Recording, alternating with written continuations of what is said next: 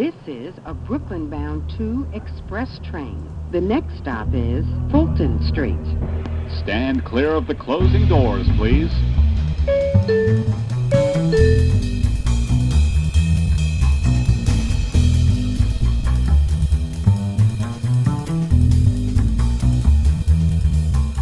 Hola a todos, bienvenidos a In the House. Mi nombre es Eliana La Casa. Hoy tengo de invitada a Plaqueta. Ella es mexicana, es periodista, es comediante, es activista por los derechos de las mujeres.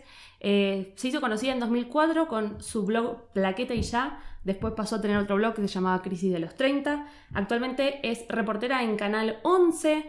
Eh, también se presenta regularmente con el colectivo Estanda Perras, que es un colectivo de comedia feminista, donde hace sus personajes El Poison y Theo Ruckerman. Y es coautora del libro Amiga, date cuenta. Bienvenida, Plaqueta. Hola, gracias por invitarme. No, gracias por estar acá. Eh, yo le estaba contando a, a, Plaqueta que yo la conocí por el libro en realidad y después empecé como a hilar, porque de hecho me habían, por un lado me habían recomendado el libro y por otro lado me habían recomendado ir a ver Estanda Perras. Y un día fue como... ¡Oh! Es la misma humana detrás de las dos cosas. Así que estoy súper contenta eh, de finalmente haber descubierto, me costó mucho como llegar al circuito feminista de México. También conocido como Feministlan. Feministlan, me encanta. Ay, por favor. Brillante. Contame, yo tengo mis propias impresiones de México 2019 en la, el microclima de stand-up de la colonia Condesa. Pero ¿querés contarme cuál es tu experiencia a nivel feminismo de los últimos 15 años en México? ¿Feminismo en general o feminismo y comedia? Como quieras, yo creo que ser mujer en México okay. en, cualquier otro, en cualquier momento debe haber sido todo un desafío, sobre todo si tenés una autopercepción de la desigualdad que existe claro. en el planeta. Pues si quieres empezamos con la comedia, que tampoco es que esté muy enterada. Eh, yo quise hacer stand-up hace como 10 años y me metí a un taller eh, donde todos eran muy machistas y clasistas. Yo todavía no me asumía feminista en aquel entonces, pero sabía que algo estaba muy mal ahí, ¿no? Uh -huh. Y como esta incomodidad de que los viejos te acosen y este pedo de no estoy suficientemente guapa o no estoy lo suficientemente haciéndome autoescarnio y no algo ahí como que no no sé. Entonces ya, ya ni siquiera lo intenté me alejé por completo. Eh, y en general me daba mucha rabia y me sigue dando mucha rabia que el stand-up comedy en México siga replicando eh, esta comedia que, con la que crecimos los, uh -huh. los que somos generación X y Exennials y millennials no tan chiquitos. sí. Que fue la televisión mexicana, que es básicamente una mierda. Eh, donde todos los personajes centrales son hombres, donde siempre se burlan de grupos vulnerables, cuando uno de los principios básicos de la comedia, así como del chairismo o del activismo, es tirar para arriba o si acaso tirar para un lado, no, no tirar para abajo. Uh -huh. Nunca te puedes burlar de quien tiene menos poder.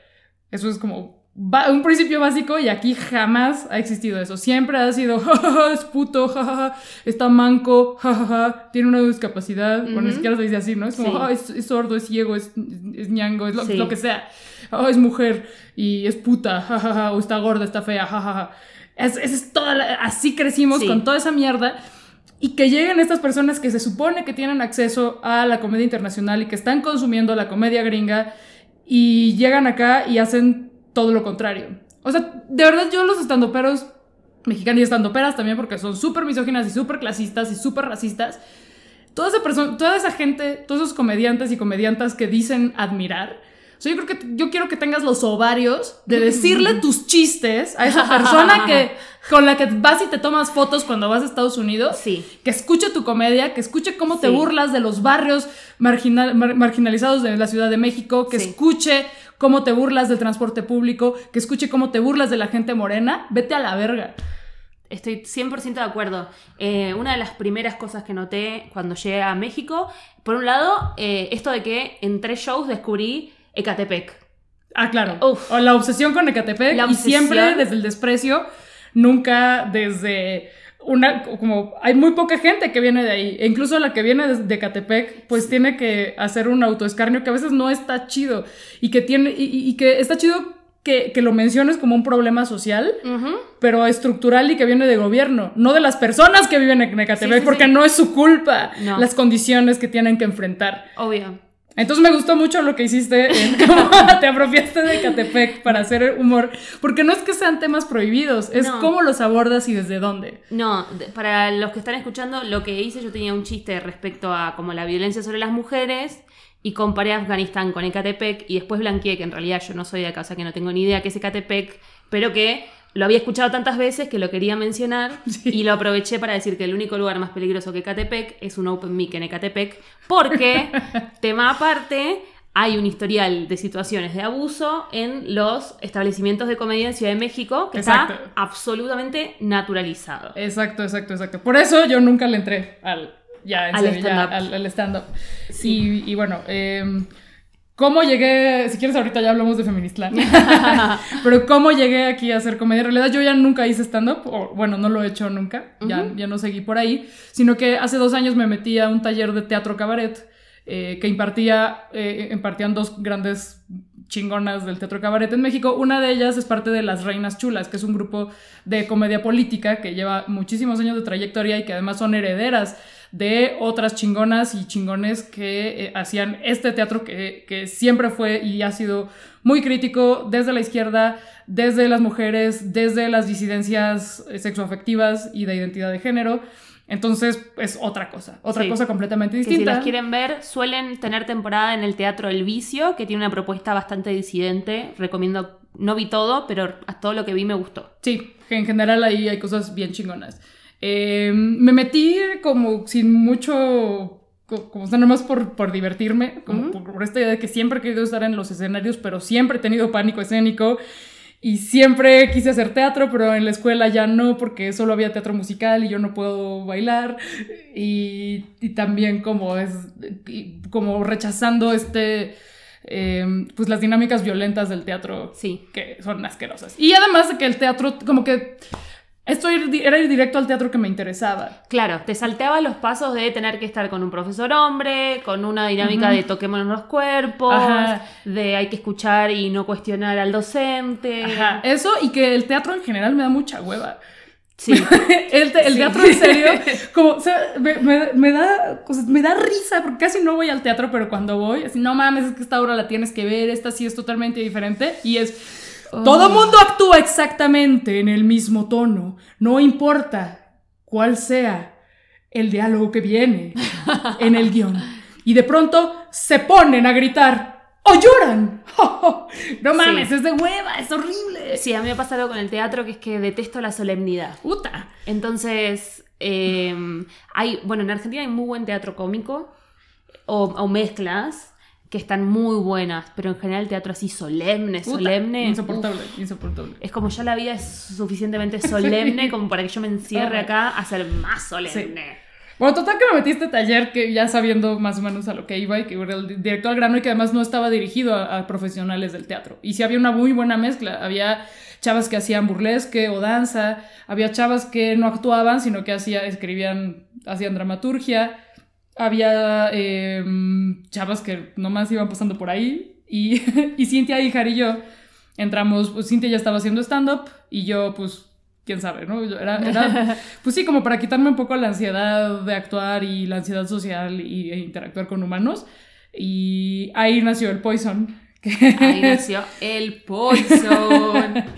que es un personaje inspirado en mi pasado metalero y en pues, todos los vatos y presente, porque sigo yendo a conciertos metaleros, que entiendo que es un género también muy popular en Argentina, entonces hay Es muchos cierto. Poisons allá. Sí. Y, y en los vatos con los que yo quería en la prepa Sí. y en la universidad y que no me hacían caso porque yo no era lo suficientemente metalera. Obvio, porque están muy, abs- muy absorbidos por la nostalgia y quién se sabe todos los temas del disco del 85 Sí. y quién tiene más tachas en el tachas en Argentina son lo- Ajá. las, esta- las- Aquí son Sí. dos MDMA, entonces Sí. el metalero no, No- te consume drogas, no. el metalero solamente te consume el Jack Daniels y el alcohol.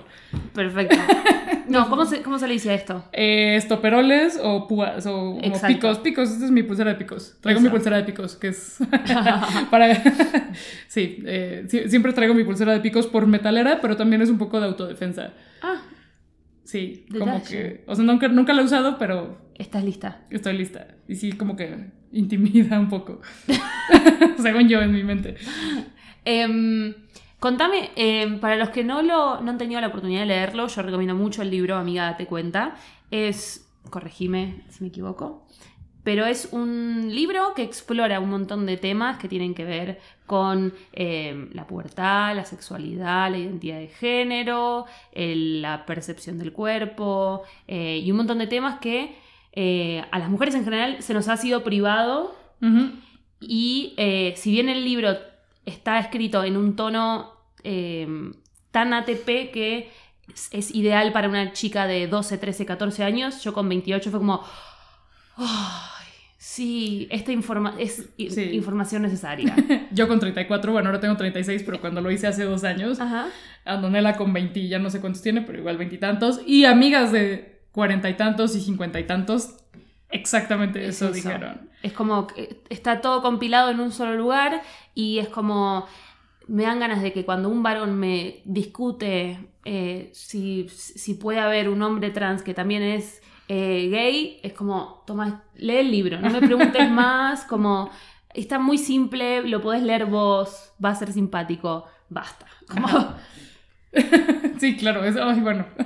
¿Cómo fue, cómo, cómo fue el, como el paso de este es un tema del que queremos hablar a eh, esto va a ser un libro, esto va, a- va a estar ilustrado eh, con Andonela?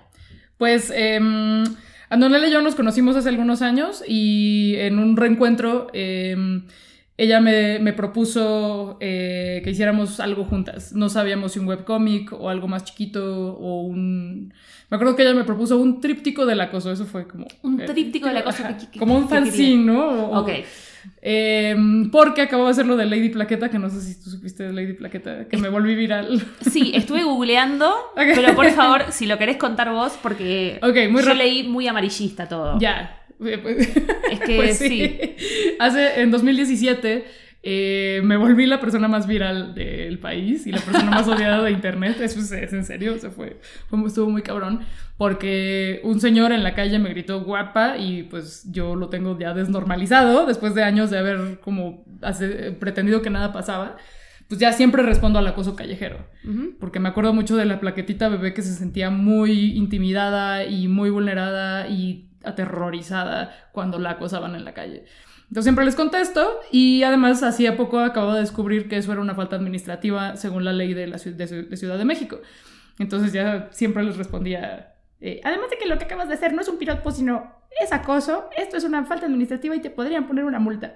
Entonces el señor se empezó a reír de mí y como el mundo a veces nos da un poco de poesía, pasó una patrulla, así que les dije, quiero proceder. Uf, hermoso. Hermosa.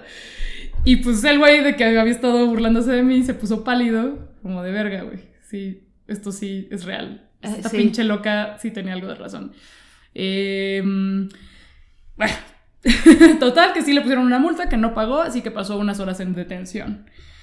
Eh, yo, como me subí a la patrulla para ir al juez cívico, y en México se sabe que no es nada seguro subirte a una patrulla con policías, Ujú. lo documenté, lo, lo, lo hice, lo publiqué en Periscope, bueno, lo puse en live, un video en vivo en Periscope, que ya nadie usa Periscope, está No. hace dos años. Eh, y pues por eso se hizo muy viral, eh, como para protegerme, ¿no? Esto, Ujú. y pero pues se hizo viral. Sí.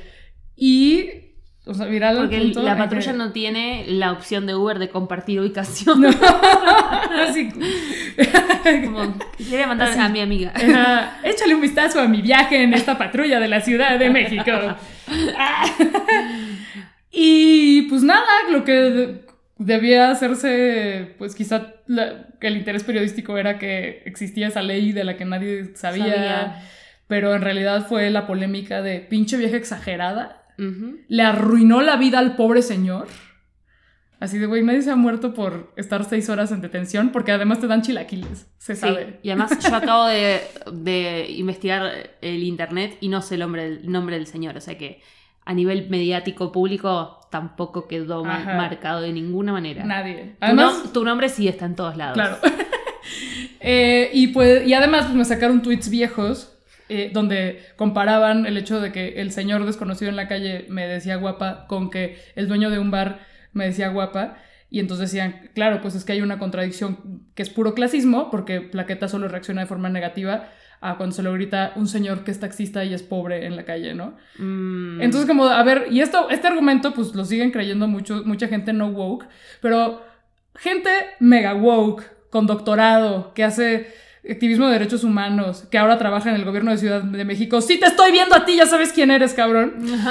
Así de, bueno, ya podemos aceptar que es clasismo. Digo, güey, a ver, te tengo que explicar con tus pinches mil doctorados, cabrón. Te tengo que explicar la diferencia en que, entre que un güey en la calle, cuando yo voy sola, un güey desconocido, me grite, a que me lo cosa. diga, un güey que conozco, que es, está en un bar al que voy con mis amigos, a un bar al que voy todos los jueves. ¿Te tengo que explicar la diferencia de los contextos? ¿Te tengo que explicar de verdad, cabrón? No mames, devuelve tu pinche título de doctorado y págale a tus papás de ese dinero que invirtieron en tu educación, pendejo. Sí, o hacer una pasantía en la calle porque evidentemente la Puta. academia no te sirvió de Ajá, nada. pinche güey, sal a la calle, cabrón. Ponte en- el- por 30 segundos en los zapatos de las mujeres. Pendejo. Bueno. y ya, entonces, pues se hizo muy viral. eh, empecé a recibir amenazas de muerte y de violación, insultos por miles. Qué raro. Y miles y miles y miles. Fue muy abrumador. Pero bueno, lo chido es que el tema se puso sobre la mesa y aunque la mayor parte de la gente sigue en mi contra y siguen obsesionados dos años y medio después con el tema y todos los días se meten a mis redes y todos los días se meten a las redes de los lugares donde trabajo para pedir que por favor ya me corran a la verga. Unos pocos se agarraron el pedo y por primera vez en su vida reflexionaron acerca del tema. Muchas mujeres dijeron, ah, no mames, no es normal y decidieron enfrentar en- cuando se- estaban en situaciones eh, no tan peligrosas, no tan vulnerables, enfrentar a sus acosadores y, y, pues en las familias, como, sí, varios hombres, ah, no mames, entendieron que cuál era la situación que enfrentábamos todas las mujeres que salíamos a la calle y como que por lo menos yo tengo la esperanza de que ya no lo hagan, Sí. tres que- hombres por ahí. Sí. Y ya, en fin, ese fue el tema. Eh, Lady Plaqueta. Y Andonela eh, me, me dijo que deberíamos ha- hacer algo del aco- acerca del acoso. Porque ella había sufrido acoso cuando era morra, o sea, como todas nosotras, por parte de señores. Claro. Claro, o sea, bien raro, ¿eh? Ni pasa, ni No, pasa, ¿eh? ¿qué? No, no pasa, no pasa. Eh, entonces ella tenía como mucha rabia de, de- de que no había encontrado las herramientas para enfrentarlo y ni siquiera para dejar de sentirse culpable, sino hasta ya sus años adultos. Ujú. Entonces, ese fue el tema que detonó esta, esta conversación entre Andonela y yo. Ah, Como en contexto, Andonela es una gran ilustradora que Sí. yo admiraba y admiro un chingo. Y ella también admiraba mis textos, se, se divertía mucho con ellos. Entonces, eh, empezamos a platicar de qué otros temas podríamos abordar. Y yo ya había eh, detectado que en el mercado mexicano no existía un libro dirigido a adolescentes y adolescentes que hablara de estos temas sin que estuviera atravesado por la moral, por la religión, por los prejuicios o- y por la clase. Porque Sí. hay un... Hay un libro, es que hay que decirlo, hay un libro en México que es un pinche bestseller muy cabrón, un libro de 2005, escrito por un señor y una señora, mega fifís, que en su pinche vida han pisado la calle, nunca, y que es profundamente misógino, homofóbico, conservador y muy clasista, eh, como que dice cosas, no sé, a las morras, eh, porque hay de, de niños y de niñas. Ah, ¿son dos libros distintos? Sí, y son Ah. completamente distintos. No, es que no vaya a ser que los hombres aprendan sobre las mujeres y las mujeres sobre los hombres. No, no, no. ¿Qué? Entonces, el de, el de niñas está totalmente dirigido a conseguir marido. O sea, por pronto asume en todo momento que eres hetera, ¿no? Entonces, ah, ahora, ahora que te empiezan a gustar los niños, eh, o sea, pero date a desear. Y bueno, cuando salgas con ellos y que pasen por ti en, en su coche, o sea, ¿cuál coche, güey? ¿De qué estás hablando? No mames, la gente, la banda anda en metro y en microbús. ¿Qué pedo? ¿Dónde hay? Eso ya es privilegio. O Sí. En el resto del país no hay ni eso. Hay camiones bien culeros. Eh, así que. eh, o, o dice cosas como en el, el de, en el- en el de morras. Como. La mayor parte de los hombres se masturban. Y algunas mujeres lo hacen. Y es normal. Y ya. No te dicen cómo ni nada. Ah, Y una que me encanta, que me, me, me da un chingo risa es, si tu novio te ofrece drogas, es que no te quiere. Claro, ¿no? Así, ¿qué pedo? Nosotros de que nos presenten ese novio. ¿Qué? ¿Gratis? Así, gratis. Ay, claro, porque además tú no puedes tener la autodeterminación de usar drogas ni tener tu propio dealer. No. No. Jamás. Jamás, jamás. Jamás Ah, y obviamente el libro es de 2005, pero se ha ido actualizando, entonces en la, eh, la parte de aborto eh, eh, dice casi algo así como, desgraciadamente, a partir de 2007 el aborto es legal en la Ciudad de México, pero tienes que pensar que hay una vida dentro de ti. Hermoso. Entonces te disuaden y, y entonces su solución es que te dan una lista de agencias de adopción. Como adoptar en México son enchiladas y es como súper fácil y no tenemos miles y miles de niños en condiciones violatorias de derechos humanos que nunca encuentran un hogar. Todo mal, todo pinche mal. Y no podíamos creer que en pleno 2017, que fue cuando se ideamos hacer este, este libro, siguiera toda esa mierda. Y rapidísimo, el del de hombres es, güey, primero todo, todo está lleno de dibujos de como de pitos, Pitos. así como eh, perrudos, pito. eh, pito, y todo es como color fango. eh, así, eh. y dice, bueno, tipos de chicas. Está la zorra, la perra, la loba, la niña bien. Parece un material de stand-up nivel inicial de un hombre. Güey, ¿quién hizo esto? Sí, Re. totalmente. Como recién salido de un curso de stand-up. Sí, cabrón. Y, eso- y esa era la, la opción. Y como lo, lo ponen muy inocuo y muy cool y bla, y e incluso como no hay más opciones, incluso en hogares más o menos progre, más o menos, es el que compraban y le regalaban a las morras. Claro. Eh, y no existía alternativa. 2017 no había otra opción. O sí, pero si rascabas, o sí, pero era importado, o sí, pero era una adaptación. Un libro mexicano de mexicanas para mexicanas no existía. Entonces dijimos, no mames, hay que hacerlo así ya. Por favor. Y hablemos de todos esos temas Sí. que, se, pues, que nos quitaron el sueño cuando éramos morras. Y, y ya. Y, y- y no solamente eran como las cosas básicas, sino cosas un poco más abstractas como el consentimiento, que nos parecía indispensable tocar y que son temas que deberían venir en la página 1 del primer libro de lo que sea, ¿no? Sí, de, De educación cómo- para adolescencia. Ajá, y, lo que y- fuera. y que apenas era un concepto que, que pues sí que intuíamos, pero que no sabíamos con- cómo nombrar hasta hace muy poquito.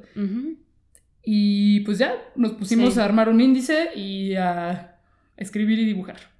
Y, a, y a consultar especialistas. Ah, sí, claro, porque yo como comunicóloga, o sea, no sé nada. Entonces sí, sí. Sabes hay- expresar muy bien las ideas que escribieron otros. Exacto, exacto. Lo que yo le llamo revolcar ideas. O- sí.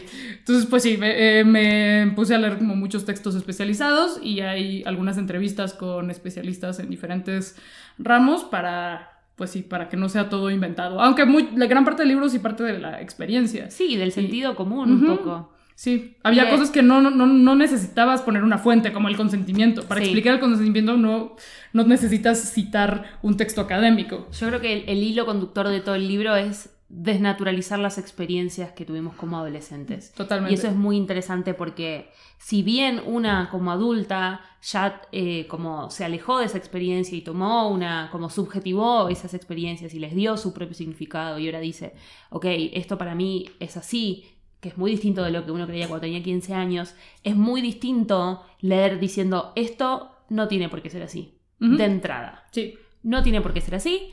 Te van a explicar esto. Sin embargo, existen todas estas opciones, todas válidas. Hace lo que a vos te parezca, ser responsable y seguir con tu vida. Como eh, me parece que el, el- De hecho, bueno, creo que en todos los videos que vi de vos era como cuestionate todo. Sí. Me parece valiosísimo a nivel. O sea, creo que si viniste a este, a este planeta y no te estás cuestionando todo lo que está sucediendo alrededor tuyo, no sé para qué estás acá. Exacto. Como, eh, y además estás sumando al enemigo, siempre. O sea, si no, vos no le estás preguntando al sistema por qué es así, estás del lado del sistema. Y eso es mierda, siempre es mierda. Digo, nunca, nunca el sistema funciona a favor del, del menos privilegiado, digamos. Así que a, ni- a nivel mujer, persona, agradezco mil por ese libro, me parece brillante. Eh, voy a hacer mi parte de evangelización en Buenos Aires. Sé que a varias cómicas les llegó porque son, eh, son autoras de la misma editorial y les llega como regalito de la editorial y lo han recomendado. Así que, o sea, lo han leído y lo han recomendado. No solo como me llega el libro, lo abro, muestro la tapa, gracias editorial. No, no, lo han leído y lo han recomendado. Así que puedo decir que quienes lo han leído tuvo muy buena aceptación. Eh, qué chido. Eh, en general, acá en México, ¿cómo sentís que fue la recepción del libro? Súper buena. ¿Sí? Leído muy, muy bien, sí. Y además eh, se ha vendido muy bien, no porque nosotras seamos famosas o influencers, para nada. Sobre todo en ese sector juvenil, pues es como, ¿quiénes son estas señoras? Claro, son dos viejas. Ajá. Pues porque ahora hay muchos libros de youtubers, ¿no? Por ejemplo, Claro. eh, hay, hay uno que también está muy chido, que salió un poquito antes que el nuestro, que se llama La fabulosa guía para vivir a tu manera, de Pepe y Teo. Pepe y Teo son dos youtubers que hablan del universo gay. Dos jotos, como se le Dos dice acá. jotos. Dos jotos. Me, me me enteré de esa palabra hace dos semanas. Antes seas allá, la es muy conocía. bonito, joto. No, eh, sí. ¿Podrías explicar, Joto? Pues es que no sé, no sé cuál sea el origen, pero es, eh, em, es un término que supongo que tiene un origen peyorativo, pero que fue muy abrazado, sobre todo con la generación anterior, como de mi generación para atrás. Sí. Joto, así como, sí soy Joto. Que Eh, tiene que ver como con lo performático de lo gay, digamos, ¿no? Pues no necesariamente, ¿No? es más general. Es como un sinónimo de gay. Ah, O de maricón. mira. Sí, ese güey es Joto, ese güey es maricón, ese güey es puto. Ah, mira. No, Sí. yo pensé que también se usaba para otras cosas y que tenía como que ver No, con... ya, eh, lo que sí se usa es el verbo jotear. Jotear. Ya, eso, sí. Ahí está. Sí, sí, sí, como verbo y como así, la jotería también. La Sí, jotería. pero sí, joto, joto como, como adjetivo o sustantivo. Sí. Ya está más en desuso, pero jotear y la jotería sí, Sí. que se usan. Sí, claro. Jotear es lo performático, sí, como verbo, totalmente. Ok. Sí. Qué bonito, analizando las palabras Mm, mexicanas. Sí. Cuando dijeron, no, la jotería, eh, pero jotería de Joto, ¿qué es Joto? Ajá. Uf, fue como un viaje. Sí, sí, sí. O sea, en general, si te vas a poner glitter y plumas Sí. y, y vas a ser eh, extravagante, es jotear. Jotear. Sí. Qué bonito. bueno, estos amigos que jotean mucho. sí, bueno, uff, Pepe se pone, un- tiene un, un traje de animal print que Ujú. le envidio de una manera. wow. Bueno, ellos son youtubers, Sí. ante todo. Eh, tienen un canal súper exitoso, súper necesario, muy divertido. eh, y hicieron un libro que, pues sí, que, que sí se está vendiendo muy bien, tanto porque está, es muy necesario y muy bonito, como por su fama de los internets. Ujú. En nuestro caso no, es como hay presentaciones a las que no va nadie porque pues quiénes son estas señoras. Pero el libro en sí mismo está bien chingón y por eso se ha, se ha vendido muy bien, se ha recomendado muchísimo, se ha vendido más de lo que se esperaba y se decidió publicarlo en tres versiones en Sudamérica. La argentina, la chilena y la colombiana. Sí, con sus respectivas adaptaciones. Sí. Aunque la argentina no está en- no, no se le hizo el voceo y eso... ¿Qué es el voceo? O sea, como, como, como como hablan ustedes. Ah, O sea, los verbos- No se adaptó el, No. el idioma al. ¿Verdad que debió adaptarse? Sí, ¿verdad? Em, sí y no. Yo creo que to- todo lo que.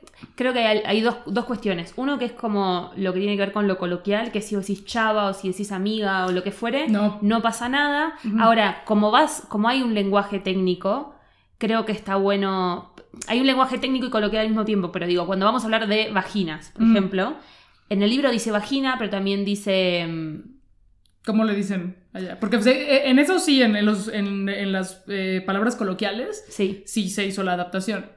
Ah, ok, ok, ok. Ah, Eh, o sea, entonces aquí decimos panocha. Por o- ejemplo, eso, panocha yo no sabía, digo, en el contexto del libro por supuesto que lo entendí, pero en Argentina panocha podría ser eh, Concha, concha, ¿no? Sí.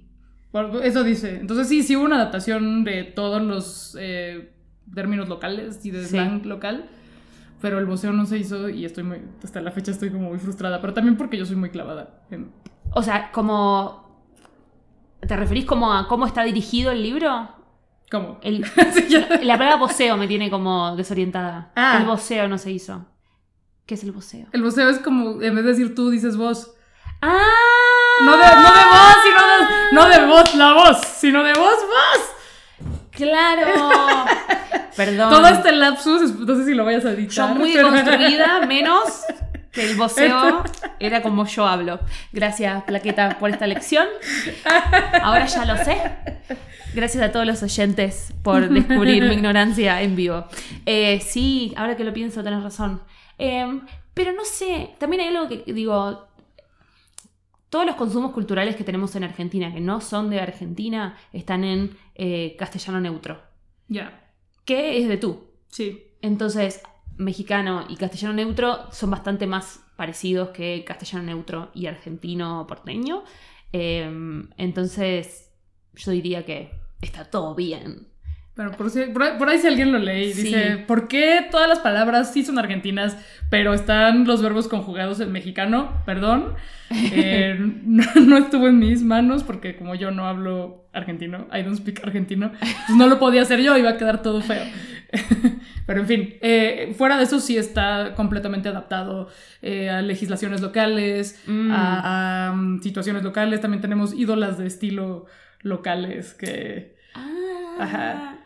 Uh, voy a tener que llegar a Argentina y comprar la versión argentina Sí. para poder comparar ediciones. Pensé que lo tenías, te hubiera traído una. Todavía me queda un, un ejemplar argentino. Te lo traigo estos días. Me muero. Sí, ya, Qué ¡uh! emoción. Sí. y pues eh, o, o algo, algo que también estuvo muy chido es que en, en la parte del aborto, que fue la que más resistencias hubo en, en las adaptaciones, por ejemplo en la, en la de Chile, Uf. Eh, la- se tenía que cortar el libro por razones como de, de espacio. eh, se, se tuvo que, que- Tuvimos que quitar un par de páginas para la versión chilena y fue así de claro, se va a aborto. Se va una de las páginas de aborto. Y así, ¿qué? ¿Cómo? ¿Cómo dijo? y mm, sí, qué triste. Y quedó como muy a medias, nada más pues sí, sí a favor de y seguimos hablando de los mitos del aborto, pero nada más viene, bueno, estas son las tres causales y si necesitas abortar por una de estas tres causales, puedes dirigirte a esta página, chido. Pero, ¿y luego qué? ¿No? Eh, En la, en las, creo que en la colombiana, en la mexicana y sobre todo en la argentina, sí viene un recuadrito como de, pues, para, básicamente para abortar con misoprostol. Sí. En la mexicana no nos dejaron poner tal cual de aborta en tu casa, pero, pero viene un recuadrito de si todo falló, si no pudiste ir a la Ciudad de México a abortar, ni acudir con estas instituciones, ni con bla, bla, bla, contacta a estas páginas, ¿no? Que es así, Claro. Morras Help. Morras una de las colectivas que, que hacen acompañamientos Sí. para abortar con misoprostol. Y una es howtouseabortionpill.org, pues es como más evidente. Y eso en Chile no entró. En Mm. cambio, en Argentina, las editoras de Argentina nos dijeron, aquí el aborto está despenalizado socialmente. Entonces, no tienes que decir, hay una pastilla para realizar el aborto médico. Ujú. Puedes decir misoprostol con todas sus letras y no pasa nada. Y yo, ¡ah, qué chido! ¡Qué chingón! Ay, Eh, sí. sí. hicimos eh, ilustraciones, y a donde Donela hizo ilustraciones especiales para la versión argentina. Hay muchísimos pañuelos verdes. Sí. ¡Queda muy bonito! ¡Qué emoción! Sí. Sí, ahora bueno, estamos como en, en un, en un impasse en Argentina, pues por primera vez se trató el, el de- el debate sobre la legalización del aborto en 2018. Ujú. Se pa- pasó, se aprobó en Cámara de Diputados y se negó en la Entonces, Cámara de sí, Senadores. Lo vimos, lo vimos, se lloró aquí, se, Se lloró, lloró. de alegría, Oh. después se, se lloró de tristeza, Oh. pero se va a caer, lo vamos a tirar. Será ley. Después, en 2019 no se presentó el proyecto porque los números en las cámaras siguen siendo los mismos. Y ahora hay un recambio de cámaras. Yo la verdad es que no tengo la, a- ahora mismo la información. Creo que las chicas de economía feminista están haciendo un recuento de eh, cómo se recambiaron las cámaras y la las posiciones de quienes han expresado para tener un conteo que creo, creo que se llama, dentro de la página de economía feminista, se llama el poroteo, que es cómo fueron Ah. contando cómo, iba, cómo suponían que iba a votar cada diputado y cada senador. Entonces no sé cómo va a quedar la Cámara ahora. Lo que sé es que el presidente se ha expresado a favor, por lo pronto, de la despenalización del aborto. Para mí, por supuesto que no es suficiente. Eh, es un comienzo. Eh, y ojalá que se vuelva a presentar en 2019 y lo que creo es que a nivel, como vos decís, socialmente hubo un cambio de, eh, de narrativa por completo. Por completo.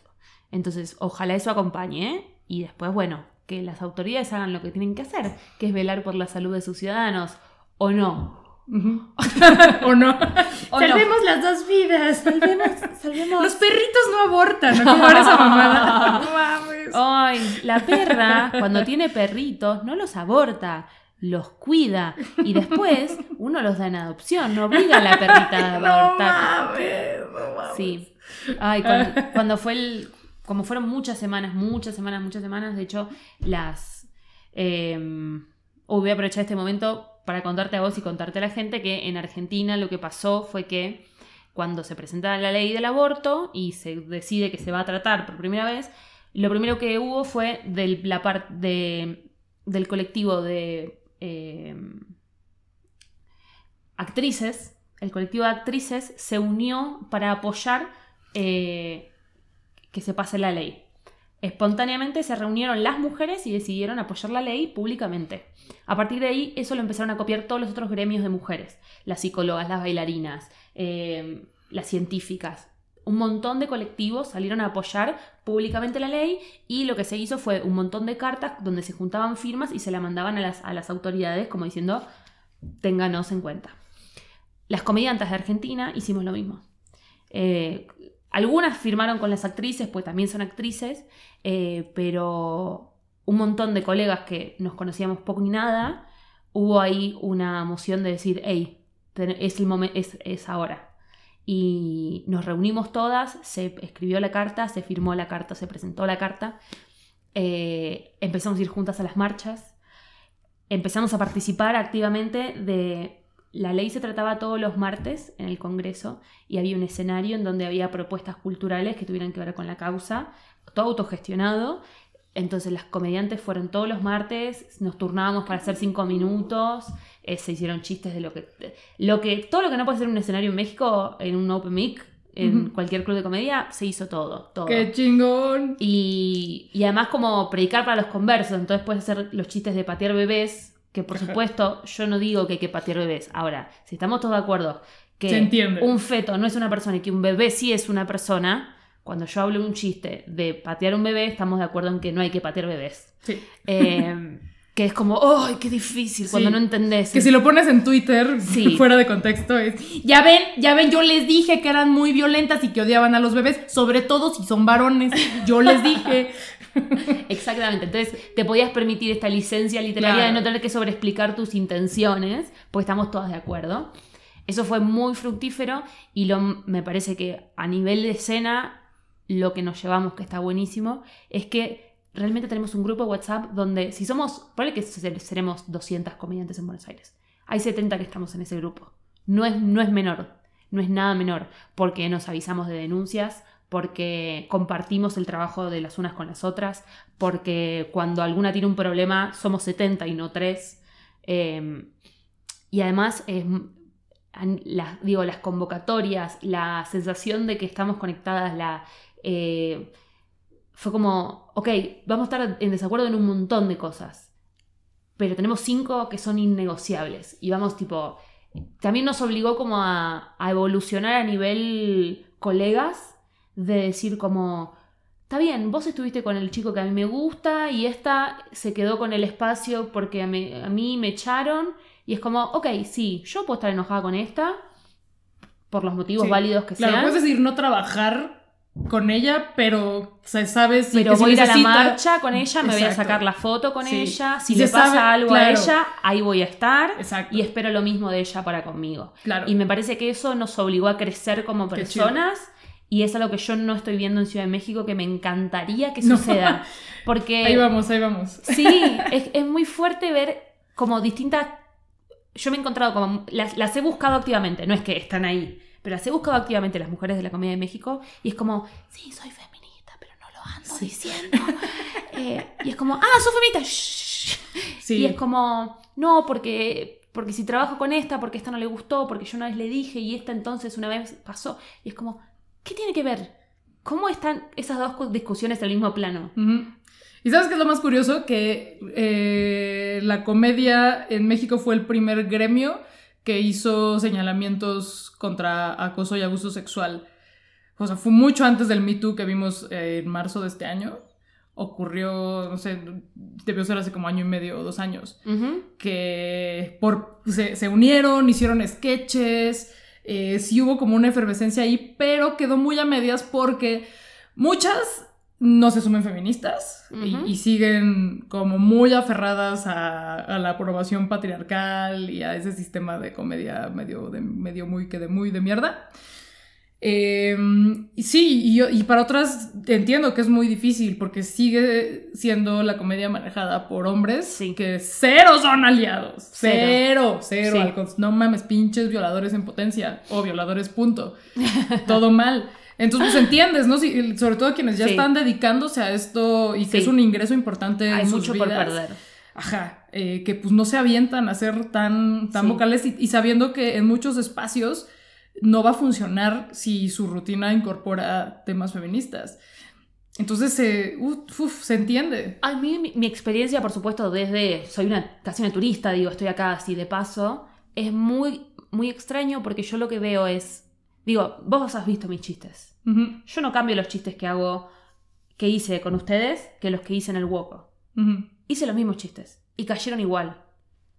Después vino un señor que hizo chistes de travestis y de, de las putas y que A qué sé yo, y cayeron lo mismo. Con lo cual, para mí es un enigma el público. que digo, por un lado, qué bueno que sean tan receptivos, digamos, qué bueno. Em, pero qué loco que no estén analizando el mensaje. Que se están Sí. riendo lo mismo. Que digo, Pero entonces es, es esperanzador. Porque sí, en- entiendo que la gente va a reírse ya lo que y va a- o sea, ya pagué, voy a reírme. Y no van en un plan tan exquisito como el con el que queríamos tú y yo. A- Así de, De, este. oh. Ajá. O que si te ríes de algo. Porque de pronto hay chistes que están muy bien estructurados. Sí. Y que, y, eh, aunque sean una mierda de, de clasistas, que, ay, güey, sí me dio risa la verga. sí. Eh, ¿No? Eh, Sí, sí. No hay un es análisis. un mindfuck. Pero entonces es como, güey, pues si ya estás viendo que la banda viene a reírse y tú tienes como muchas tablas y puedes estructurar los chistes, puedes meter los temas que te importan. Ujú. Creo que tenemos que ser más atrevidas como gremia y como colectivas Sí. para presentar, eh, no, no estar siempre a la defensiva y no tenerle tanto miedo a los públicos. Yo creo que el desafío más grande es la efectividad. Yo creo que el público mexicano, o lo que he visto hasta ahora, no puedo decir el público mexicano. Bueno, los seis lugares donde actúo en Ciudad de México, eso. Eso.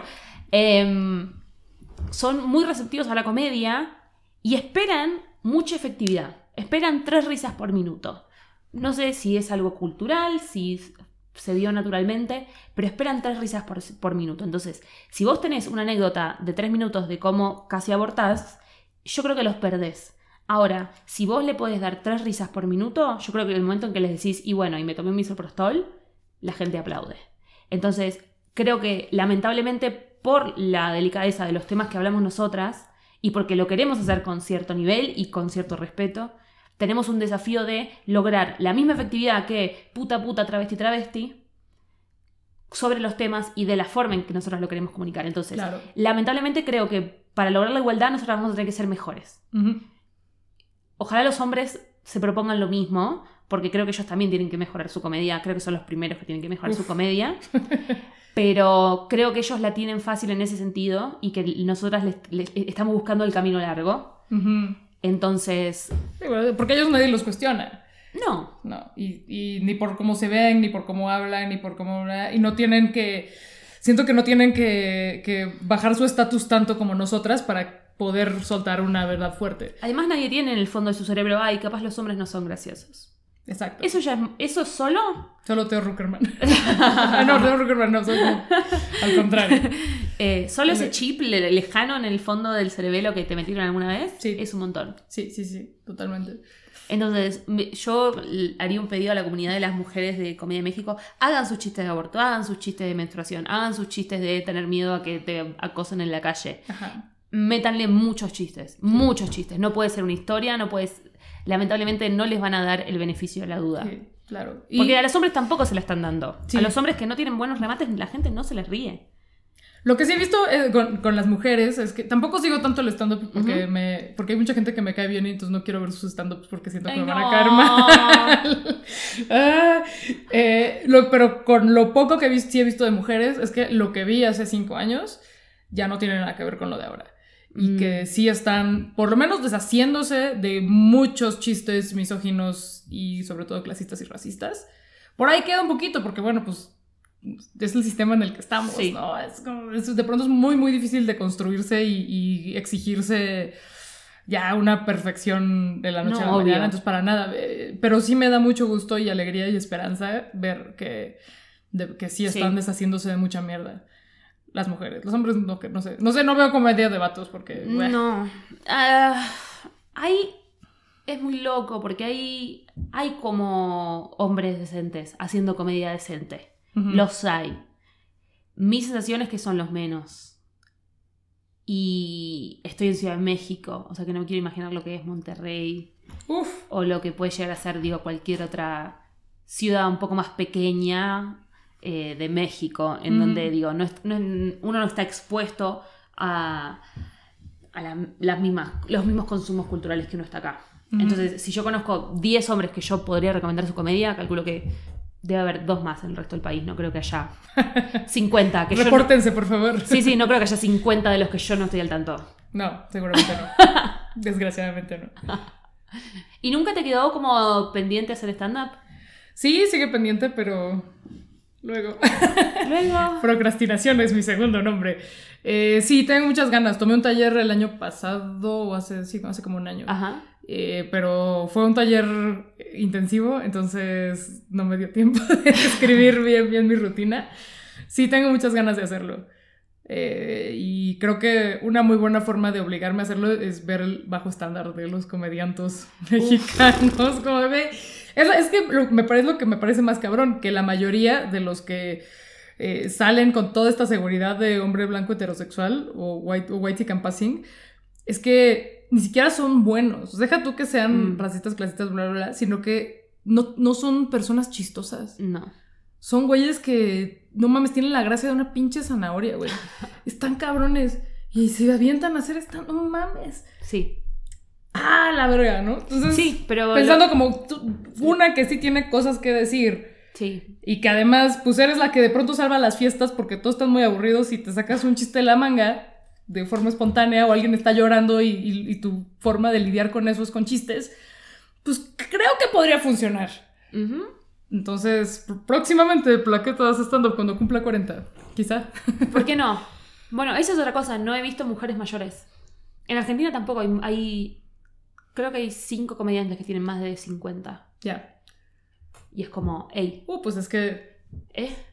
Es que no, uh, no se te permite. Uy, porque se- aquí no sabes cómo se usa el señora como insulto. Eh, para descalificarte, te- es que yo no sé cuál es el rango de edad aceptado por el patriarcado. O ninguno, obviamente, es la respuesta. Es una pregunta retórica. Pero o te descalifican. yo estoy justo en, en- Yo tengo 36 años. Sí. Y estoy justo en la línea en que unos me descalifican como esta pinche niña, esta pinche escuincla que vas a ver, o esta pinche señora es- que está muy vieja ya para opinar. Ok. Entonces no saben, están muy confundidos porque... Increíble. Ajá, o, o de pronto asumen una edad que no tengo para insultarme. Y es como, pendejo, me, me puedes googlear, ¿eh? Video es pública. Googlea antes de insultarme, ya puedes elegir cuál va a ser tu comillas, comillas, insulto. Entonces, así como las mujeres, eh, a mí siempre, yo, yo salgo en la tele, entonces me, en la calle me dicen, te ves mucho más chiquita. Me preguntan, ¿qué edad tienes? 36, te ves mucho más chiquita. Como un halago y no, no pues no lo, no lo... No No los voy a señalar así como, ¿sabías que lo que acabas de hacer es etarista? Porque bla, bla, bla, sino que siempre les digo, qué chido, eh, sí, qué bien, que me veo más joven, porque a las mujeres no se nos permite envejecer en televisión. Se quedan así como, ah, nunca lo había pensado. O sea, no, no los estoy eh, confrontando, pero sí, sí. les estoy poniendo una idea que quizá nunca habían pensado. Y es como, ah, no mames, claro. Y pues sí, sobre todo en el tipo de programa que yo hago, que es como de, vamos a explorar la Ciudad de México y conocer sus opciones culturales, acompáñenme. No hay, no, es como. No. No. no. Y me contrataron hace 10 años porque pues era una morrita de 26. Y no, como que las señoras que ves en televisión, no sé ya, son la señora solemne que, eh, que hace unas entrevistas muy serias. Ujú. Y algo que pasa en la comedia y en los medios y en la vida es que a los hombres sí se les permite ser chavorrucos, que es una muy bonita, un muy bonito concepto que tenemos aquí en México, que es quienes nos aferramos a la juventud de alguna forma. Ah. Chavo ruco, chavo de joven, ruco de, ruco de viejo. Ah. Entonces, Viejo joven. viejo joven, básicamente, joven. En los medios ves a un chingo de chavorrucos. Y está bien, el, el estilo de vida chavorruco es chingón, Por supuesto. pero casi no hay chavorrucas. no. No hay. O eres la señora respetable, que, que o sea, como que además eh, Es que es o se asumir- mantiene perfecta, Sí. pero, o sea, co- como es una como MILF, ¿no? Sí. Desde este pinche concepto patriarcal MILF. Eh, y, pero sí es muy seria y no, y no se anda con... O, o desapareces. Sí. Entonces hay, hay, hay una mujer que me encanta, que se llama Fernanda Tapia, que es la única chaborruca que yo ubico en los medios y que le vale verga. Y ella sigue adelante y es divertidísima y tiene mil espacios. Y ella es ella misma y va sin maquillarse y enseña sus chichis como son, güey, y no hay pedo. Goals. Qué Así. Fernanda Tapia, goals. Yo quiero ser como Fernanda Tapia. Y pues sí, no, no sé si vaya a tener chance de seguir en tele en este u otros proyectos, pero me quiero aferrar a eso y no me voy a Sí. adaptar a, a lo que yo se supone que deberíamos ser. Y bueno, eso también tiene que ver con la comedia. Sí, por obvio. supuesto, porque eh, se espera que la estandopera sea blanca, Blanca, sea delgada, delgada, que se vista Sí. bien, Ajá. eh, que, se, que se exprese como una señorita, Ajá. etcétera, etcétera, etcétera.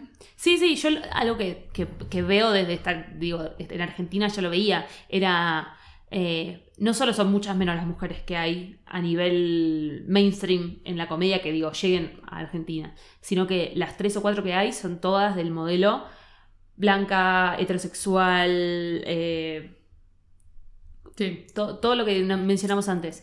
Y de hecho, las pocas que conocía que no lo son, son el estereotipo de, eh, de lesbiana, camisa a cuadros, eh, zapatilla, eh, digo, Tenis. tenis, eh, Sí, acá igual. que es como...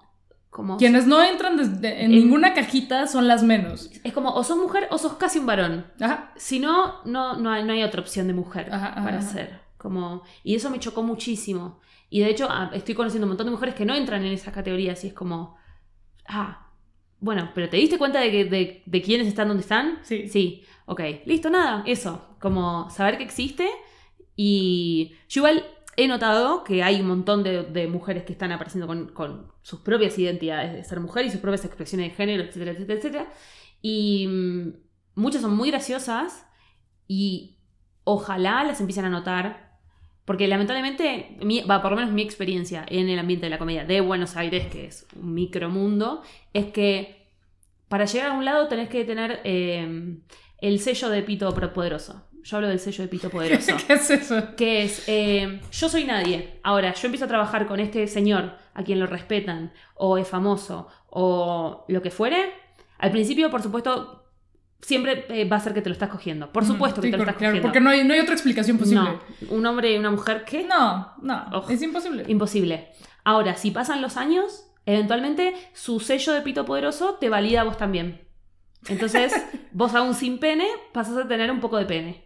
Entonces. Te eh, convida tantito de su pito. Exacto. Eh, como, eh, como dice Corina, lo del el paraguas de privilegio. Ajá. Algo así. Sí, sí. Algo así. Entonces, yo en el momento no me di cuenta, pero mirando en retrospectiva, las oportunidades que he tenido han tenido mucho que ver con que hombres que sí tienen el respeto de todos los colegas han validado mi trabajo. Entonces, cuando veo que, no sé, por ejemplo, Grecia está abriendo para Vallarta, eh, digo, ok, bueno, hay un par, como. Hay gente que, que está notando que hay mujeres graciosas, que no necesariamente son blancas, que no necesariamente son flacas, que no necesariamente eh, tienen los zapatos del último diseñador. Es como, ok, bueno, puede ser, puede ser, puede ser. Ojalá haya más, por supuesto, porque digo, conozco un caso. Esperemos que otros pitos estén dispuestos a compartir ese paraguas de privilegio. Exacto. Sí, primero reconocer ese privilegio. privilegio Uf, Y en lugar de ellos con su superpoder de su pito poderoso, ya me los imagino como. sí, sí, wow. sí. Compartir otro pito poderoso. Exacto, porque eso es. Es que eso es muy cabrón. de, "Vam- ¿Qué pedo, güey? Vamos a hacer un colectivo, güey. Y con puros güeyes, güey. Entonces el Poison y sus amigos. Siempre. Y no, es que no hay, no hay. Las viejas no son divertidas, güey. No quieren. Es que no quieren, güey. Yo las respeto, güey, pero no quieren. No, además, mirá si quedó solo en el camarín y después anda diciendo que la abusé. Ajá. Ah, exacto. Ah. Ajá, ajá. No, güey, es que ya no les puedes decir nada, güey. Y te, te levantan falsos, güey. Sin pruebas, güey. está muy cabrón eso. Entonces, claro, eh, no conozco a Vallarta, pero entiendo que es un güey como chido. Por lo menos del, del discurso que tiene arriba del escenario, Sí. es un discurso de, Sí, muy y equitativo. Exacto, y entiendo que no es un güey de la verga, pues qué chido que esté como, está medio woke, woke, Ujú, que esté usando para abrir espacios para, para morras, ¿no? ujú. Sí. Así que ah, esa es mi esperanza Sí. para México. ¿Vos tenés como la- alguna así como un mensaje así como que vamos a tirar al, al universo y esperar que se cumpla? Así como decretar. Es como, y yo la verdad no creo en la magia, no creo en Dios, pero si pudiéramos tirar un deseo así al, al éter Vamos a creer por 30 segundos. por 30 segundos, ¿qué podría suceder hermoso en Ciudad de México? Uf. No sé. Ah, Un mensaje de esperanza, de plaqueta para... para la Ciudad de México. Ay, no, soy súper pesimista. ¿Sí? Como que todo, todo lo que diga va a ser como, no es, pero no es posible. Es por eso lo estamos, por eso es un deseo. Por favor, eh, yo, yo también soy muy atea, pero también hay que, hay que imaginar. Pero tu deseo sí es como posible, como, más o menos. Como sí, un poco que los, que los varones reconozcan sus privilegios, que compartan sus privilegios, eh, que las mujeres deconstruyan los mandatos sobre la feminidad que están que las, que las reprimen de alguna manera. eh, que los que haya más mujeres en, en espacios de poder, porque lo- mi experiencia me dice que no hay, digo, no hay espacios equitativos sin que haya una mujer a cargo. Los hombres en general no velan por la equidad, no velan por la seguridad, no velan eh, digo, por todo eso, porque, no, porque su experiencia no les ha dicho, ah, Mm. ah, no soy incluido en esta situación. Sí. Cuando hay una mujer es como, no, pará, hay un- te estás olvidando el 50%. Ujú, ujú. Entonces, que haya mujeres en, en- espacios de toma de decisión también es otro de mis deseos. Yo quiero todo eso que... todo Está- eso estamos diciendo, estamos diciendo, se puede decir. Eso y que no se acabe el agua. Que no se acabe el agua. Que igual el agua de la Ciudad de México, chicos. El, el aire está contaminado, el agua está contaminada. El agua está contaminada y se está acabando bien cabrón y no está bien distribuida y en estas colonias fifís donde vivimos o estamos, pues sí, casi siempre hay. A veces no, a veces hay apocalipsis de agua, pero en la, en la periferia hay barrios donde es súper escasa. Y hay verdaderas crisis, y no, a pesar de que estamos en una ciudad muy acá y la chingada, no, no llega el agua. Eso es una gran preocupación que no Bueno. tiene que ver con género. Así, No, no, no. nos- por fin, hombres y mujeres unidos en nombre de la escasez de agua. Pero nada que ver mi comentario del agua. Es que hoy escuché un podcast del agua y me acordé. Ay, sí, no. Es parte. Eh, Pero es parte, es parte. Y, y sí, pues sí queremos a, a mujeres en posiciones de poder, pero que tengan conciencia de género. Por Porque, supuesto. eh, a ver, la, La presidenta de Bolivia no nos sirve. No, sí, no. Yo me veo un, un- un ejemplo menos culero. Entre Claro. comillas. Y capaz por- para cuando salga este podcast, esperemos que ya no sea la, entre comillas, Comi- presidenta, de. Bolivia. No, pero te iba a decir que eh, aquí en Ciudad de México tenemos una gobernadora que en general es bastante chida, pero que no tiene tanta conciencia de género. O sea, avienta de pronto unos comentarios así de no, no, no, no, no, ya, güey, no mames, no mames, no mames, no mames. Como como que, pues ella es científica, viene de otro lado, también es otra generación, pero es como de, oye, amiga, por favor, date cuenta y que se mantengan todas estas mujeres que ya están en posiciones de poder y sobre todo quienes son de izquierda y que se supone que estamos del mismo lado, que se cuestionen también y que si los grupos feministas de, que se dedican a eso eh, le señalan algún error, que pues lo reconozcan y que trabajen en eso. Sí, pues también, sí, está cabrón. La, la secretaria de, la titular de la Secretaría de las Mujeres de la Ciudad de México, se le descubrió un video en una conferencia donde usaba la palabra feminazi de forma no irónica ni crítica. Donde sí decía, bueno, es que luego hay unas feminazis que sí exageran mucho con lo del vagón exclusivo. Y que entonces ahí también ves el pedo de clase, ¿no? Claro, señora, como usted no tiene que viajar en el metro en hora pico, No sabe. no sabe lo que es la o a ninguna hora, no tiene idea de lo que es la experiencia y estarse cuidando de todo lo que tienes que cuidar en el metro y además de que un pendejo te eyacule encima. Cabrona. O sea, por eso te parecen feminazis. Entonces, obviamente, en lugar de reconocer la cagué, perdón, estoy bien pendeja, no mamen, fue así, ño, se me malinterpretó, no mames. Mm. Entonces, ese tipo de, de, de cosas son muy frustrantes. Sí. ¿no? Historias que escuchas de, de funcionarias, de, de diputadas, Sí. de, de mujeres que están en el Congreso, que viajan con bandera feminista y que se avientan unos comentarios revictimizantes, eh, Sí. racistas, pues todo mal, todo mal. Entonces, eh, sí queremos mujeres en posiciones de poder, pero que también desde ahí se cuestionen absolutamente todo. Sí. Sí, y creo que a todos, mujeres y hombres, a nivel humanidad, creo que sí, que ojalá, digo hay, digo, hay personas que están muy lejos a llegar a cualquier tipo de perspectiva de género, de construcción, Sí. cualquier cosa. Pero sobre todo los que tenemos ganas de hacer ese trabajo y estamos en ese proceso, ojalá seamos, seamos más abiertos a recibir ese tipo de comentarios y seamos más abiertos a la hora de dar esos comentarios y que no se- y que, un- que sobre todo en- entre feministas autoproclamadas, si querés, tengamos la libertad y también el respeto de decirnos como, me parece que es- esto que dijiste no, no transmite lo que querés transmitir. Y, y que podamos decir, ok, gracias por el comentario, lo voy a pensar, lo voy a trabajar.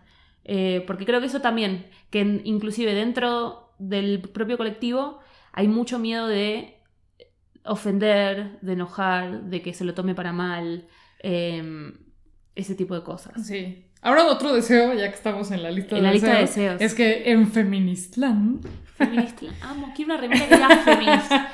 tipo, hay que hacer la camiseta. sí, sí, sí. Para- Recuerdo de Feministland. Una gift shop de Feministland, por favor. Porque además es eh, generalmente usamos Feministland de forma como crítica, es como si hablamos de Feministland es para hablar de lo que está mal en, Feminist, en Feministland. Ah. Entonces podríamos reapropiárnoslo a través de camisetas. Sí. de- sí. Eh, bueno, es, es que en Feministland dejemos de concentrarnos en nuestras diferen- diferencias, que entiendo Mm. que es algo que en Argentina también está pasando muy cabrón. Y, y como de, güey, a ver, es que aquí fue muy claro, cuando llegó Marea Verde con todo, eh, y se hicieron diferentes grupos y colectivas, eh, así el gran grupo de WhatsApp, el gran grupo de Telegram, el gran grupo de Facebook, a los 30 segundos ya había descalificaciones de, "Ah, es que estas son unas niñas que van a saber, y además se, le- se ve que les gusta el K-Pop. Oh. peleas por de qué color va a ser el pañuelo, eh, un Sí. pedo así de no sé quién, no sé si es y es que no, Sí. pero es que este me violentó, y es como así, güey, es lo único en lo que todos estamos de acuerdo. Aborto legal, por favor. Sí. Así, no, peleas ya, valió verga. ¿no? Mm. Uta. Es, y, y sí, y el feministómetro está muy cabrón. Oh. Qué problemón. Sí. Uf. Algo que yo puedo agregar también, que tiene que ver con lo mismo, es esto de discutir las diferencias, no pelear, discutir las diferencias en privado Sí. y, y- y compartir y militar los acuerdos en público. Exacto. Eso, nadie tiene por qué saber que vos en realidad sos radical y la otra es abolicionista Ajá, y la otra sí. es... Uf. Ajá, la verdad es que yo, eh, como feminista cerebro de glitter, evito estas discusiones en público porque es como darle una darle la razón a "Y, mujeres juntas ni difuntas ya ves pinches viejas están peleando seguramente ya les bajó no mames evito, evi- o sea, Sí. lo evito por completo pero pues sí sí pasa y por supuesto que los machos están ahí sobres así de ah les dije Listo les para la dije, mira". carroña. o sea por ejemplo hace unos meses hubo la, la discusión tuitera de eh, ser flaca es un privilegio o no es un privilegio y entonces las que se autoproclaman verdaderas feministas, que todas son flacas y que podrían trabajar de modelos, claro que no es un privilegio, por supuesto que no. Así que, ¿Cómo? ¿cómo? ¿Cómo? ¿Cómo? ¿Cómo? Y entonces tal cual los machos así de, jajaja, ya se están peleando las, las no sé qué contra las que tienen diabetes tipo 3. Oh, Ah, hermoso. Así, hermosísimo. Bueno, gracias por eh, refutar. Porque digo, ahí el hombre, ahí le está refutando, "Se- mire señor, si, si tener diabetes es peyorativo, entonces ser flaca tiene una connotación positiva, por ende tenés un privilegio. ¡Pum! Ajá. Cerrada de orto. Pum. fin de la discusión. Ajá. Uf, esa sí estuvo Te cerró el culo ruda. un Raúl. Qué fuerte. Qué fuerte, amiga. Un Raúl. Qué fuerte. Qué fuerte. Ahí, tienen ahí. Nosotros a, a los hombres eh, no deconstruidos le decimos Raúles. Qué chingón. ¿Cómo les dicen ustedes? No, no, tenemos, no tenemos. Uf. Es muy bueno, es como no, estaba discutiendo con Raúl el otro día y, y todos entendemos por Raúl. Eh, y Raúl en realidad es un señor, y también está Tincho. Tincho es el, el Tincho es un pibe más bien joven, de clase media alta, Ya. probablemente es- Aquí sería un Santi. ¡Oh! Tincho y Santi son amigos. Son, Tincho y Santi, Tincho y Santi son amigos. los se dos van a, en la Universidad Se van a la playa, sí. Juegan rugby. Sí, sí, sí. Camisa abierta. ¡Oh! Sí. Tincho y Santi, Tincho y güey. Santi. Ay, bueno. Bueno, hemos llegado más o menos a la finalización de este Sí. episodio. ¿Lo viste bien? Sí, güey, súper chido. Muchas gracias por estar acá. Eh, gracias a todos por habernos escuchado. Por favor, sigan a Plaqueta en todas las redes. Compren Amiga Date Cuenta. No tenemos Canal 11, así que no creo que la puedan ver por ahí. No, no se preocupen. Eh, pero pueden leer todos sus contenidos en internet, pueden ver su- todos sus videos de YouTube. Eh, si llegan a estar en Ciudad de México, no se pierdan de ver Stand Perras y una- un evento especial que hacen de vez en cuando que se llama Mesa de Señoros. Ajá. Eh, ¿Querés explicar brevemente Mesa de Señoros? Eh, ahí, a- ahí todas hacemos drag king, todas nos vestimos de señoro y nos reunimos básicamente como esos paneles de televisión donde puros señoros opinan desde sus señores. Pues eso hacemos en un show en vivo que tiene mucha improvisación y eh, interactuamos mucho con el público. Y está muy chistoso. Yo me lo voy a perder, así que si alguien puede venir por mí, les agradezco muchísimo. Así que este ha sido nuestro programa. Esto es In the House. Mi nombre es Eliana La Casa. Eh, muchas gracias, Plaqueta. Gracias a ti.